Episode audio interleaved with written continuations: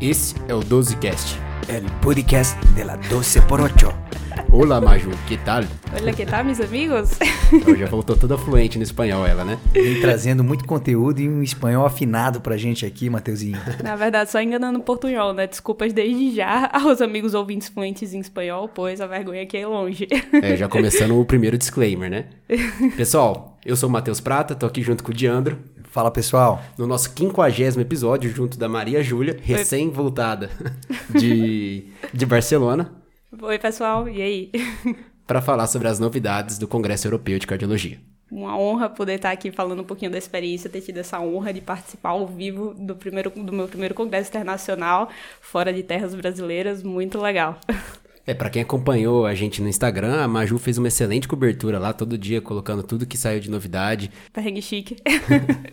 é, os perrengues chiques. E pra começar, a ESC começou o congresso trollando a gente, né? Que soltou diretrizes e soltou a diretriz de pré-operatório uma semana depois da gente fazer o nosso podcast. sem avisar a gente, que Sem eles avisar. podiam ter avisado antes, né, Matheus? Mas Pois podia é. ter dado uma ligada, né? Avisar o 12. Putz. Dá uma segurada no podcast que vem diretriz novinha, né? Exato. De qualquer maneira, a gente promete um podcast futuro aí, atualizando tudo que pode acontecer de pré-operatório. E além de diretriz de pré-operatório, saíram novas diretrizes. Foi, saiu ainda a diretriz de hipertensão pulmonar, que está bem interessante.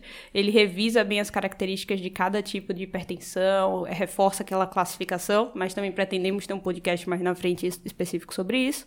De arritmias ventriculares e morte súbita, e ainda de cardio-oncologia. E que todos eles, né, terão podcasts específicos. Assim Alguns com, pretendemos. com convidados ilustres, para a gente poder contemplar toda a diretriz e não ficar preso nisso nesse podcast. Isso aí. Vamos começar então a fazer um passeio sobre esse congresso, Maju.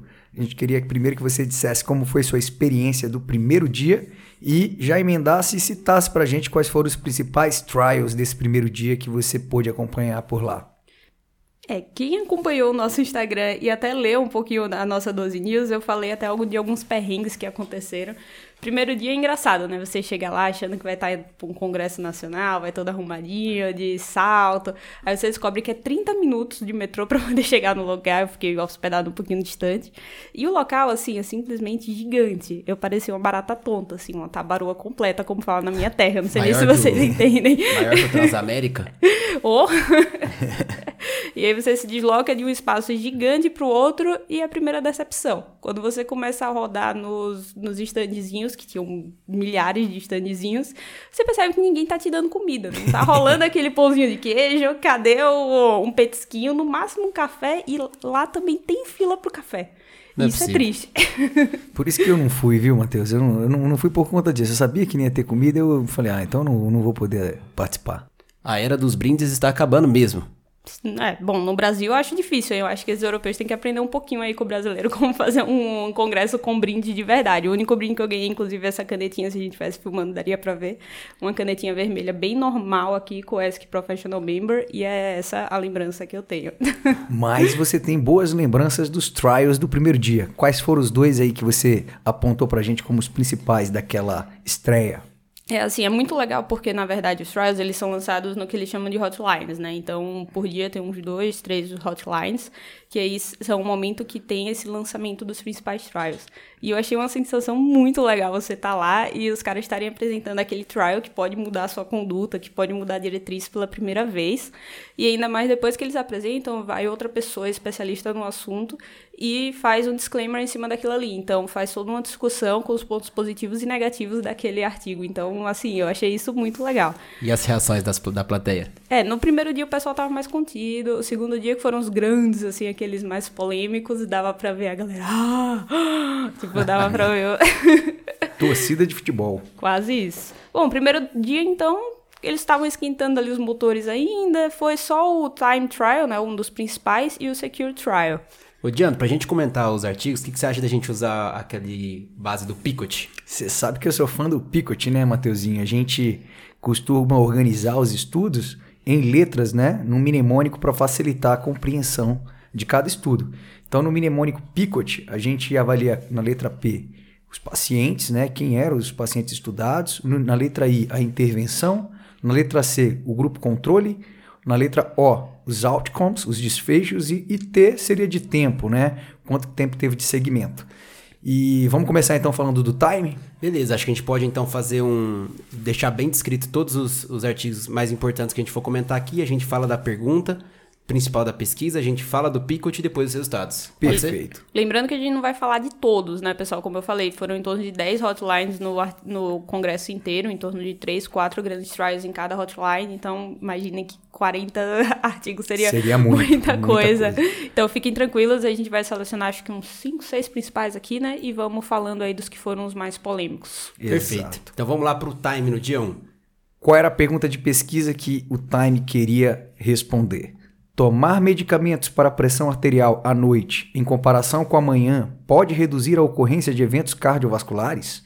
E aí, Matheus, o que, que a gente tem desse estudo? Então esse time, que foi comparou o tratamento da manhã com a noite para responder essa pergunta que o Diandro falou, usou no P pacientes hipertensos e a intervenção foi uso de antipertensivos à noite, das 20 às 24 horas, com C comparando o uso de antipertensivos durante a manhã, das 6 às 10. Os outcomes avaliados foi um desfecho composto de morte cardiovascular, infarto ou AVC. E o tempo médio de segmento foi um follow-up de 5 anos. E no final, nada, né? Nada, não mudou Maju. nada na vida de ninguém, nem pro bem nem pro mal, né? Não teve diferença nos desfechos, mas também pro mal. Ah, será que o paciente teve mais queda, acordou no meio da noite para urinar e fez uma hipotensão e caiu? Ou teve mais fratura? Também não houve diferença. Ou seja, prescreva na hora que seu paciente aderir melhor, né?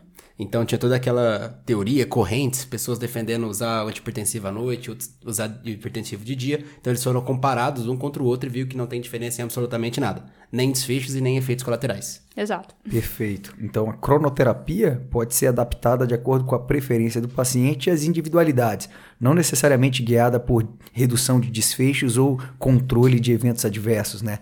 Por segurança. Perfeito. E por falar em segurança, o segundo grande artigo do dia foi o Secure Trial. Essa magia é brilhante. É inglês, espanhol, aqui é- são todas as línguas. né? E, e qual que era o contexto do Secure? Qual que era a pergunta de pesquisa que tinha que ser respondida? Então, é muito interessante esse artigo e a mulher que fez o comentário da, na discussão até falou muito interessante porque ela falou assim: "Ah, meu marido ele infartou e aí ele saiu do hospital com uma caixinha com 10 medicações para ele tomar por dia e assim, ele é meu marido e nem assim a gente conseguia fazer ele aderir direitinho às medicações. Então é daí que vem a ideia do Secure, né? Não foi ela que fez, né, mas é uma ideia muito boa porque ele sugere o uso de uma polipílula, que seria, que seria composta por aspirina, a estatina, no caso a atorvastatina, e o ramipril, inibidor da ECA, no paciente pós-IAM, né, associado às outras medicações que o paciente pós-infarto precisa usar. Então, dessa forma, eles avaliaram se isso aí reduziria outcomes. Então, como é o picote desse estudo, Matheus?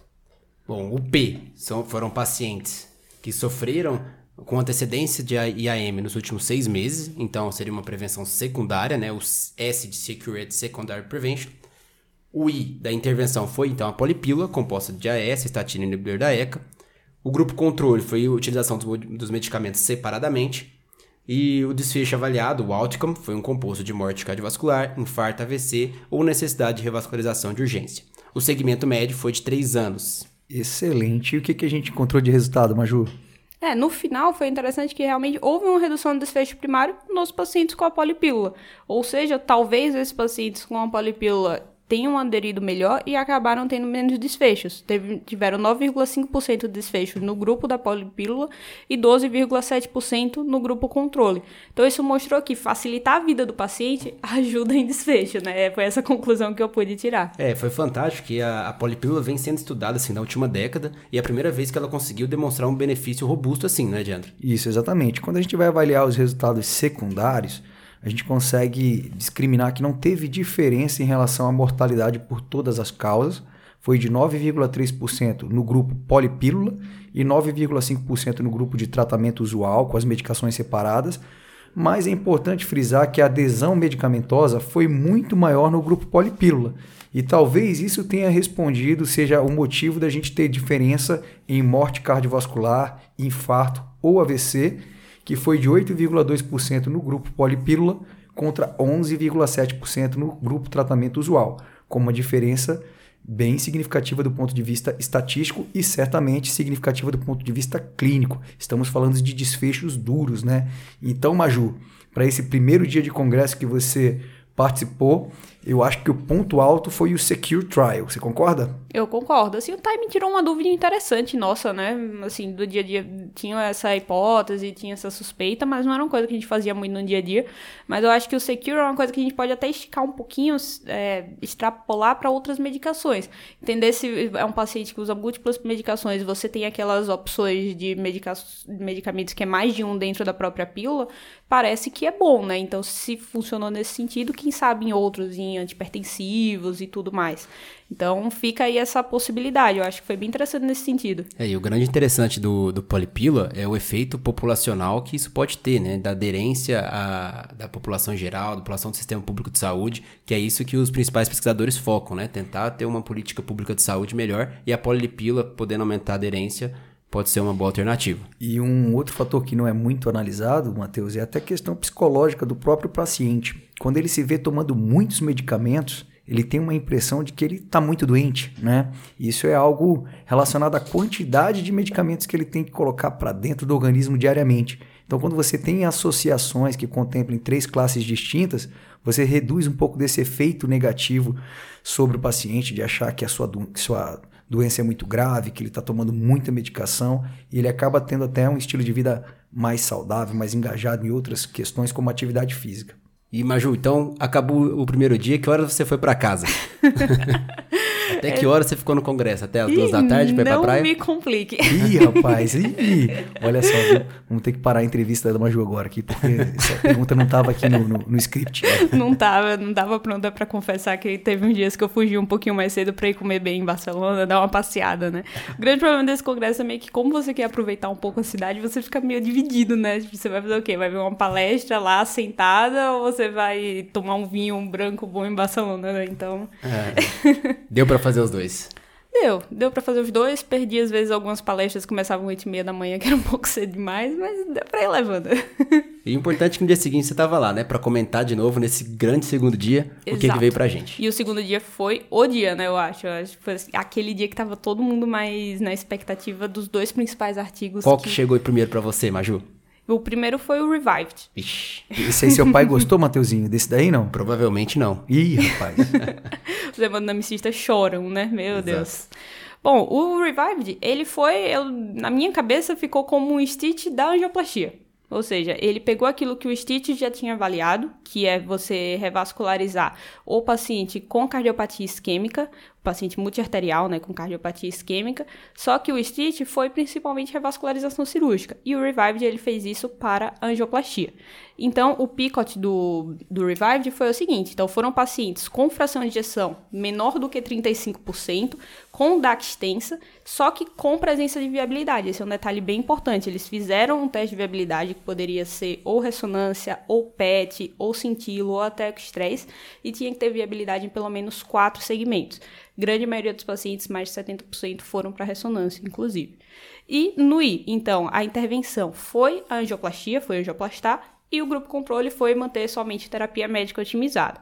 No final, os desfechos que eles observaram foi mortalidade geral ou piora da né? no caso internação por IC, em um segmento médio aí que ficou de 3,4 anos. E o grande ah da plateia do, do congresso é que não houve diferença entre os grupos e por isso que a gente fala que os hemodinamicistas choram, né, Matheus? Você sentiu ali um ar de frustração ou um ar de, de vitória aí dos clínicos? Não, frustração, assim, eu acho que frustração. porque o, quando você tem um paciente com cardiopatia isquêmica, que está com a disfunção, que está com fração de injeção reduzida, cardiopatia isquêmica, você vê viabilidade, vê que tem a possibilidade ali de revascularizar, você pensa, putz, vou revascularizar ele e vou resolver a vida dele. E aí, o estudo mostrou isso. Você viu que em 3,5 anos não é bem assim. Né? Exato. Algo eu acho que o que é importante a gente perceber mesmo, que são doentes muito, gra muito graves, né, Maju? Se a gente vê a, desfecho primário de 37,2% no grupo intervenção, comparado com 38% no grupo de terapia médica isolada, né, sem a intervenção coronária percutânea, é uma mortalidade elevada, né? Se a gente for pegar só causas de morte, é, a, o, os desfechos de mortalidade por todas as causas, 31,7% no grupo intervenção contra 32,6%. Ou seja, é um grupo de muito alto risco, né? Isso aí ficou claro tanto no Stitch quanto no estudo que você acabou de apresentar para a gente, o Revived. Exato. E assim, foram, foi um número até pequeno de pacientes, né? Foram 700 pacientes, mas com segmento legal e realmente muito desfecho, uma porcentagem muito grande de desfechos. Mas assim, acho que o que a gente mais pode tirar desse estudo é que a terapia médica otimizada está muito boa, né? Assim, se você é, chegar, se você consegue ter um resultado tão próximo com a terapia médica otimizada como reperfundir esse paciente, eu prefiro pensar que a terapia médica otimizada está muito boa e não que a angioplastia está muito ruim. Perfeito. Até porque se você olha as duas curvas, elas estão juntinhas o tempo inteiro. Não é que, como foi no Stitch, por exemplo, que nos primeiros anos os pacientes que foram para a cirurgia morreram mais e depois abriu. Não, é, é juntinho o tempo todo. Então, os pacientes que foram submetidos à angioplastia, não teve um momento que eles tiveram mais eventos. Então, realmente, as duas terapias são tão boas quanto o outro. Então, mesmo que eles ficam 10 anos, a chance de vir um resultado igual do Stitches é bem diferente, né? É, provavelmente, pela lógica que a gente tem, pela plausibilidade, até mesmo pelo que a Maju explicou, as diferenças que a gente tem de procedimentos, a tendência é que a gente não tenha nenhuma surpresa, né? Mas vamos ver. É, talvez, com certeza eles, eles vão continuar esse segmento aí pelos próximos anos, como o Stitch fez, né? Lembrando que o Stitch nos primeiros 5 anos não mostrou benefício, no de 10 anos que mostrou benefício, mas vamos aguardar. Talvez na SK 2032. Passando então agora do Revived para o Deliver. Você falou que o Revived era o Stitch da angioplastia. E o Deliver? Que, quem é, que, que é o estudo Deliver? É o Emperor Preserved de 2022, né? Exatamente, vamos lá.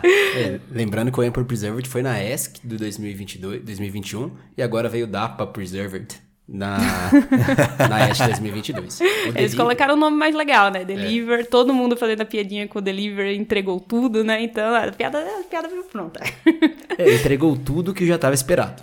É, e né? e a pergunta de pesquisa para quem ainda não conhece o Deliver foi: Seria a dapagliflozina eficaz em reduzir mortalidade cardiovascular ou hospitalização por insuficiência cardíaca em pacientes com insuficiência cardíaca e fração de ejeção de 40% para cima? Contextualizando que as glifosinas estão vindo aí como a droga da década e que elas se demonstraram muito boas aí para fração de ejeção reduzida. Ano passado a empaglifosina se demonstrou com muito benefício para fração de ejeção preservada, faltava a DAPA também se firmar nisso e ver agora esse esse trial com fração de ejeção maior 40%. Bom, por que maior 40%? Porque eles querem incluir todos os pacientes com IC. E no estudo anterior foi IC com fração de ejeção menor 40%. Porque muitos questionam, ah, por que, que não foi só com fração de ejeção maior que 50%?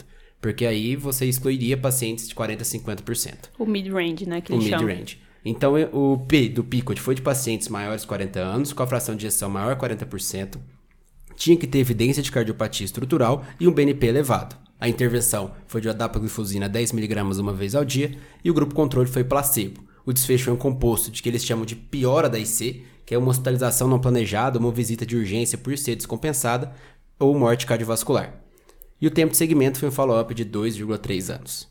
Foram então 6.263 pacientes randomizados. Foi estudo assim, muito um bem desenhado. Belo N, né? É, cego, controlado, multicêntrico e analisado pela, pelo princípio da intenção de tratar esse acho que foi o mais positivo, acho que foi um dos estudos mais positivos, né, do, é, do congresso. Apesar de que estava todo mundo esperando realmente que ele fosse positivo, ele foi mesmo. Então, mostrou realmente benefício. Houve uma redução importante de desfecho primário dos pacientes do grupo intervenção, ou seja, dos pacientes que receberam a DAPA, com um NNT muito bom, inclusive um NNT só de 32. Então, Exatamente, no final das contas, Maju. a DAPA foi top. Foi, o desfecho primário, como o Matheus citou, é, ocorreu em 16,4% do grupo DAPA e 19,5% no grupo placebo. A gente está falando de uma diferença absoluta de 3,1%. É significativo demais. Esse NNT de 32 chamou muita atenção no Congresso, merecendo aquele famoso Oh, não é isso, Com certeza.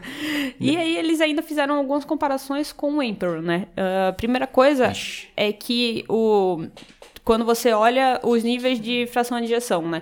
Foi, foi o mesmo resultado para qualquer nível de fração de injeção, então, independente do paciente ter fração de injeção menor que 60% ou até maior do que 60%. Exato. A tabela de subgrupos do, do artigo demonstrou a mesma resultado consistente em todos os subgrupos analisados, incluindo da fração de injeção. Então, eles dividiram fração de injeção menor que 50%, fração de injeção menor maior que 60%. Isso. E um detalhe importante que pega um pouco, né, do estudo, que foi o mesmo, a mesma coisa que o Emperor Preserved aconteceu, é que o desfecho foi às custas de piora da IC. Não houve diferença quando você observava o desfecho secundário de mortalidade. O Emperor Preserved já teve isso também, mas assim, fica aquele ponto forte de que você está melhorando o sintoma do seu paciente. Pô. Então já, já acho que vale a pena, já é uma medicação que vale a pena você prescrever, por mais que para mortalidade ali exclusivo não tenha visto diferença. É, a mortalidade isoladamente foi 7,4% no DAPA e 8,3% no placebo. Então teve uma diferença numérica, porém ela não conseguiu fazer, ter diferença estatística porque o estudo não foi desenhado para isso, e precisava de um N muito grande. Mas, novamente, o desfecho composto foi positivo, a gente não conseguiu identificar alteração de mortalidade isolada, mas é um trial que vem forte para a gente. Excelente. Temos mais algum desse dia ainda, Major? Já a gente já vai para o terceiro dia. Tem a cetazolamida, né, Major? Ó, oh, já ia adiantar então. Então vamos voltar pro segundo dia ainda. Então não vamos passar pro terceiro, não. O segundo dia foi grande e grande para IC, né? Porque aqui a cetazolamida, ela vem forte no tratamento da IC descompensada no, no pronto-socorro. Esse estudo, o ADVER, foi o estudo que comparou a cetazolamida versus placebo. Na pergunta de que será que ela, ela como é um, uma... Inibidor da anidrase carbônica. Isso, que reduz a absorção tubular de sódio no túbulo contorcido proximal. Será que ele podia aumentar a eficácia do, da furosemida para melhorar a congestão dos pacientes? E assim, esse foi um estudo muito legal, porque esse foi um estudo belga, foi um estudo multicêntrico belga, e que foi um estudo meio que acadêmico, sabe? Não foi patrocinado por nenhuma empresa, foi essa equipe belga, eu assim, eu não vou saber falar o nome do pesquisador principal, que é um nome belga meio louco, mas é, que eles, eles mesmos foram e fizeram esse estudo. Então, é um estudo com uma metodologia muito bem feita. O que foi que eles fizeram? Eles pegaram os pacientes que tinham é, IC descompensado, eles fizeram uma pontuação específica para é, ver se tinha algum sinal de congestão. Tinha que ter também um NT para BNP aumentado, maior que mil. E eles me prescreveram a furosemida na dose EV duas vezes maior do que a dose é, oral que os pacientes usavam.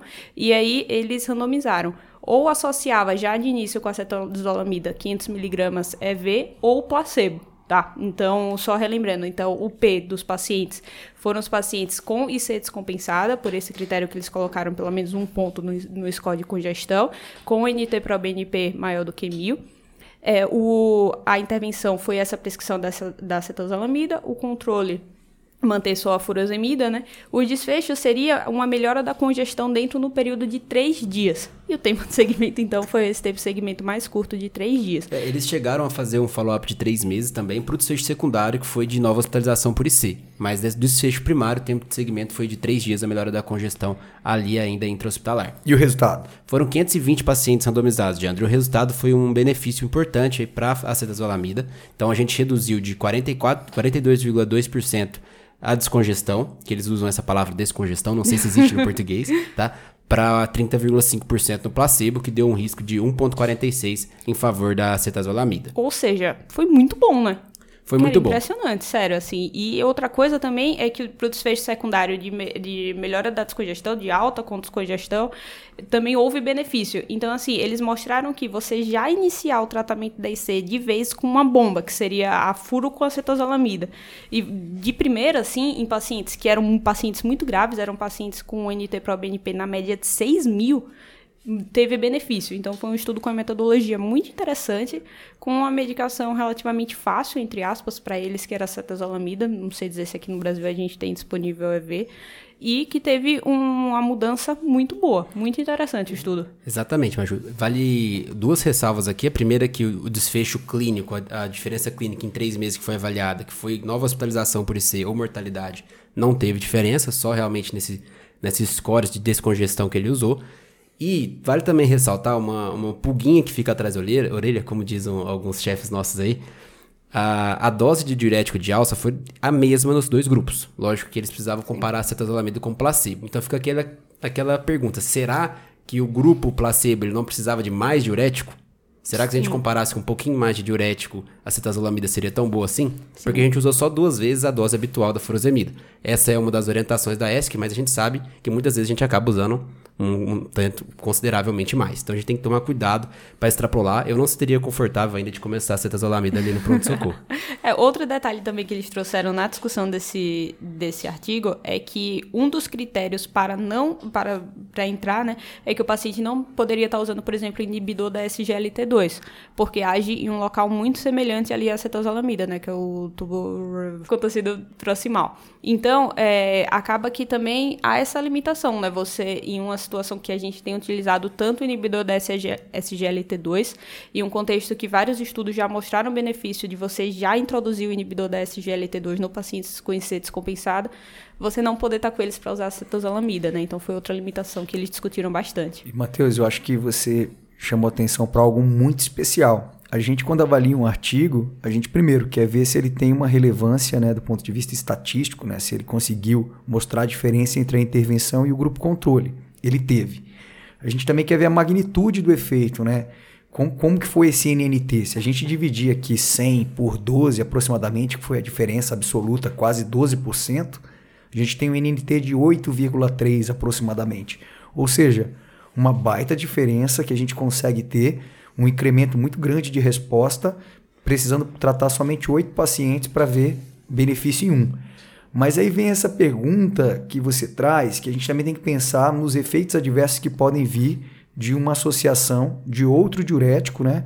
Já que a gente sabe que o bloqueio sequencial, que a gente pratica com muita frequência, ou seja, a gente adiciona, além do diurético de alça, tiazídico e às vezes até mesmo é, antagonista da aldosterona, ele, a, apesar de apresentar uma melhora também em termos de diurese, ele muitas vezes vem acompanhado de grandes alterações hidroeletrolíticas e hipovolemia, que acabam complicando o quadro do paciente com aumento de permanência hospitalar por conta de alterações renais significativas. Então, será que realmente não era questão da gente ter uma dose de furosemida mais bem ajustada? Perfeito, Diandro. Tanto que nesse estudo eles dão uma avaliada em questão da segurança, se eu não me engano, eles incluem aí a avaliação de hipocalemia e também a avaliação de hipotensão, e não houve diferença entre os grupos. Mas realmente são muitos fatores que podem prejudicar a internação desse paciente que também a gente tem que trazer. É um trial, acho que é um trial bem interessante, talvez ainda um pouco distante do nosso dia a dia, mas é, é uma ideia. talvez uma ideia que venha nas próximas diretrizes. Bom, então para o nosso ouvinte que está aí perdido com esse mundo de artigo, vamos retomar a linha do tempo aqui para ele rapidinho. No primeiro dia a gente teve o time trial, ou seja, que foi aquele estudo que mostrou que não teve diferença ao horário que você dava antipertensivo para o paciente. O Secure Trial. A polipílula dos pacientes pós-infarto dentro de seis meses demonstrando redução de desfecho. E o segundo dia vindo com duas bombas e mais um. A primeira bomba, Revived. Que não houve benefício na realização de angioplastia nos pacientes com cardiopatia isquêmica. E o Deliver que a dapaglifosina mostrou um efeito protetor em pacientes com insuficiência cardíaca com fração de ejeção acima de 40%. E por último, esse acetazolamida, o Adver, que mostrou benefício na descongestão dos pacientes com IC. E agora a gente chega por terceiro dia, né, Maju? Como é que foi esse terceiro dia? Esse terceiro dia teve um grande estudo, eu acho que muda a diretriz, que é o Invictus.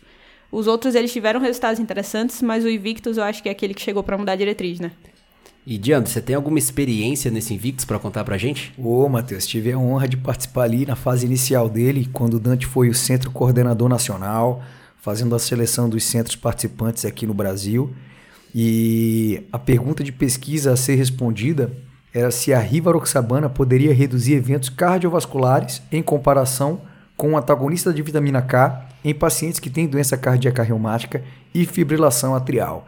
Desde ali dos primórdios, antes mesmo de começar a pesquisa, minha curiosidade já estava a mil, porque de certa forma eu ficava preocupado com, com os resultados que a gente poderia ter, já que até o momento a gente sempre tratou esses pacientes com antagonista de vitamina K. É, tirando o zoom aqui para a gente entender qual foi o contexto disso tudo, é que não há estudos que tenham avaliado o uso dos DOACs, né, no caso desse estudo da rivaroxabana, nos pacientes com FA secundária à valvopatia reumática.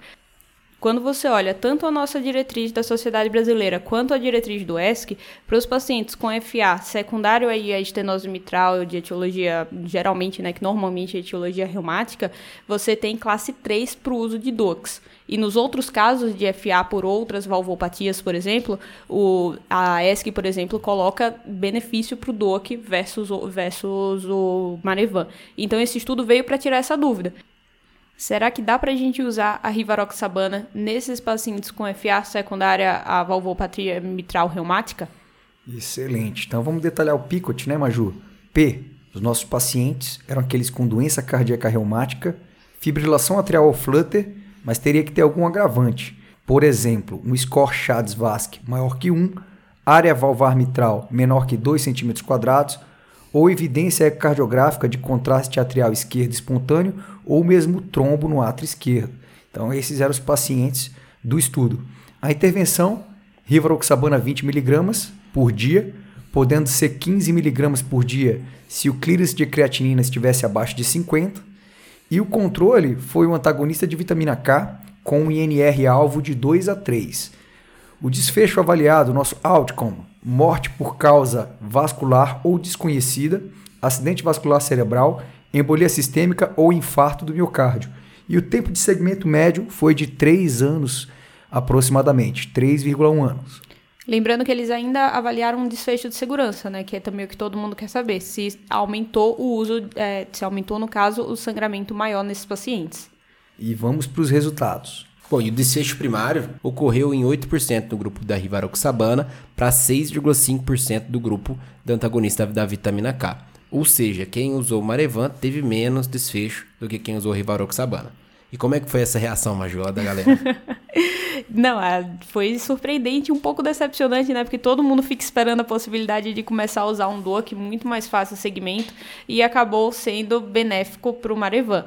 Com o detalhe de que o que todo mundo esperaria é que, ah, beleza, foi benéfico para o Marevan, mas aumentou o sangramento. Não, não aumentou o sangramento. O desfecho de segurança, né? Não houve aumento de sangramento maior nos pacientes do grupo do Marevan. Então, é para usar Marevan, né? é, as curvas de eventos, Maju, parecem que começaram a divergir depois dos 18 meses de acompanhamento, né? E avaliando os desfechos de forma isolada, morte vascular aconteceu em 6,3% do grupo Rivaroxaban contra 4,8% do grupo antagonista de vitamina K. Ou seja, antagonista da vitamina K ganhou em relação à morte vascular, acontecendo mesmo em relação ao AVC isquêmico. 1,1% no grupo rivaroxabana contra 0,7% do grupo antagonista da vitamina K. Então o Marevan ganhou bonito, né? FA Valvar, como a gente já esperava, né? Como a diretriz já orientava a gente não utilizar o a rivaroxabana em paciente com estenose mitral, por exemplo, moderada ou grave. E esse estudo aqui veio para confirmar e para o Marivan falar assim: agora vão ter que me engolir. Ainda agora falando sobre o terceiro dia, Maju, tivemos um outro estudo que o pai do Mateuzinho também tinha curiosidade para saber o que, que é dar de resultado, que é o Frame Aim. É isso é, mesmo, não? não sei nem falar, é Frame Aim, Frame Aim. M-A-I. M-A-I. Boa. Frame Ame. é, e a pergunta foi basicamente em relação ao FFR, né? O FF de FFR. Ou seja, a gente sabe que o FFR, que é uma avaliação funcional ali do hemodinamicista no cateterismo, ele ajuda a guiar a angioplastia na DAC estável. Então a ideia foi, a gente sabendo que no paciente que sofre síndrome coronariana aguda, a gente tem benefício em angioplastar todos os vasos, será que eu tenho benefício em usar o FFR para isso? Ou se eu posso usar só angiografia? Tá, então essa era a pergunta, ficou claro? Ficou, ficou, óbvio. e o PICOT foi, então, pacientes com síndrome coronariana, né, um infarto com supra ou sem supra, em que a angioplastia era realizada obrigatoriamente em até 12 horas do supra ou 72 horas sem supra e tinha pelo menos um vaso não ocupado com estenose maior que 50%. A intervenção foi a angioplastia das lesões não culpadas com FFR menor que 0,8 ou seja, um FFR alterado, e o grupo controle foi de angioplastia de lesões não culpadas com estenose maior que 50%. Aqui daquela daquele pouco de, de insegurança né, no estudo, porque que eles não usaram um valor maior, porque nem sempre a gente angioplasta é, essas lesões moderadas, de 50% a 70%, mas foi, todos os pacientes que tinham lesão de 50%, eles angioplastaram nesse grupo controle. E no grupo intervenção, apenas aqueles com FFR de 0 menor que 0,8. Esse talvez seja a principal limitação do estudo. Foi um estudo portanto, muito bem desenhado, o desfecho, o como composto de mortalidade geral, infarto e nova revascularização, e o follow-up de 3,5 anos. Lembrando que eles excluíram nessa jogada aí pacientes com choque cardiogênico, que a gente já sabe que aqueles pacientes de choque cardiogênico não tem benefício você revascularizar tudo, e também pacientes que a lesão era uma oclusão total. Mesmo que 50%, é, se fosse uma oclusão total ali, uma lesão mais complicada, né, uma lesão mais antiga, eles também excluíram o paciente do estudo é, chama atenção, né, Maju, a discrepância que teve de eventos é, entre os dois grupos, né? O desfecho primário aconteceu em 7,4% somente no grupo FFR e 19,7% no grupo controle. A gente está falando de uma diferença absoluta de 12,3%. Parece muito bom para ser verdade, não parece, Matheus? É, exatamente. Esse artigo não saiu na íntegra ainda, só foi divulgado ali na ESC os valores, então a gente precisaria analisar com calma. Mas é o Diandro falou, um resultado muito bom para ser verdade. A gente não acostuma ver esse tipo de resultado em qualquer intervenção, principalmente uma intervenção é, invasiva ali, comparando métodos de revascularização para benefício cardiovascular. Então assusta um pouco, temos que aguardar para ver. É, o que foi discutido uh, lá, na verdade, é, apesar de não ter o estudo na íntegra ainda, mas algumas críticas que ficaram foi, primeiro, essa questão desse 50% do, da lesão maior que 50%, a gente sabe que a chance de estar tá errando ali uma lesão significativa aumenta. Segundo, que foi um estudo coreano, foi um estudo multicêntrico coreano que foi interrompido pela metade ali por causa do Covid. O planejamento inicial era, se eu não me engano, perto ali de 1.200 pacientes. No final das contas, foram somente 563 pacientes randomizados. Então, isso perde bastante o poder do estudo por ter sido um estudo que precisou ser interrompido pela metade. Então, a conclusão que eles tiraram da discussão que é feita após a apresentação do artigo no Congresso foi que provavelmente não é um artigo que vai ter força ainda para mudar a diretriz. Fica a pulga atrás da orelha, como o Prato falou, para discutir para novos estudos mais para frente. É um, um, resultado que é esperado, né, que quando você guia uma intervenção pelo FFR, você tende a ter melhores resultados, mas de qualquer forma é um estudo que acabou perdendo muita força por culpa do danado do Covid, né? Exatamente. Chama atenção mais uma vez para desfechos importantes, como de mortalidade, né? de 2,1% no grupo intervenção contra 8,5% no grupo controle. Isso deixa a gente realmente, Matheus, com uma não, mas com duas pulgas atrás da é, orelha. Não, não é plausível, né, Diandra, a gente acreditar numa diferença grande dessa. É, tem alguma coisa aí a mais que a gente precisa entender e certamente quando o estudo for publicado na íntegra, a gente vai poder analisar com mais detalhes. Exatamente. Então, esses foram os principais artigos do Congresso. A gente teve o quarto dia, que não emocionou muito, né, Maju? É, particularmente o, quatro, o quarto dia eu fui lá apresentar meu post e depois eu fui aproveitar Barcelona. Desculpa, é, a pessoal. Não, a gente não comentou um dos principais motivos da Maju ter ido lá fazer a cobertura, né? Ela foi apresentar o, o trabalho dela na ESC. Ela foi, então, representando o Instituto Dante Pazanese de Cardiologia e a 12 por 8. Os três minutos mais tensos da minha vida, vale dizer. Foi aplaudido em pé, dizem. É, das cinco pessoas que tinham sobrado no congresso.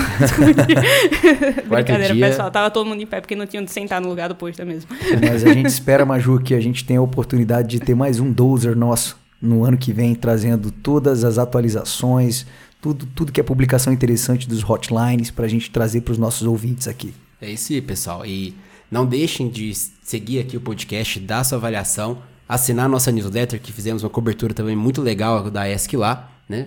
Resumindo aí os principais artigos de uma maneira semelhante, um pouco mais descontraída que a gente fez aqui. E para quem não acompanha o Tati Clinicagem, na semana passada fizemos um excelente episódio junto com eles no, no podcast deles de Infarto com Supra. Também não deixem de, de acompanhar. Eu tô muito orgulhosa que eu recebi um salve nesse episódio. e falando em salve, a gente podia trazer isso aqui pro podcast de hoje e mandar um abraço para algumas pessoas, né? Aqui eu quero mandar um abraço para a residente Alana, que tá rodando aí no Pronto Socorro com a gente.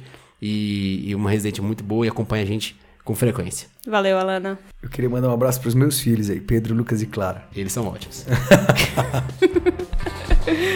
é isso aí, galera. Valeu por ter acompanhado a gente até aqui. Até Segue a próxima. a gente no Instagram, no Twitter, clica no sininho para acompanhar todos os episódios. Um abraço. Um abraço, pessoal.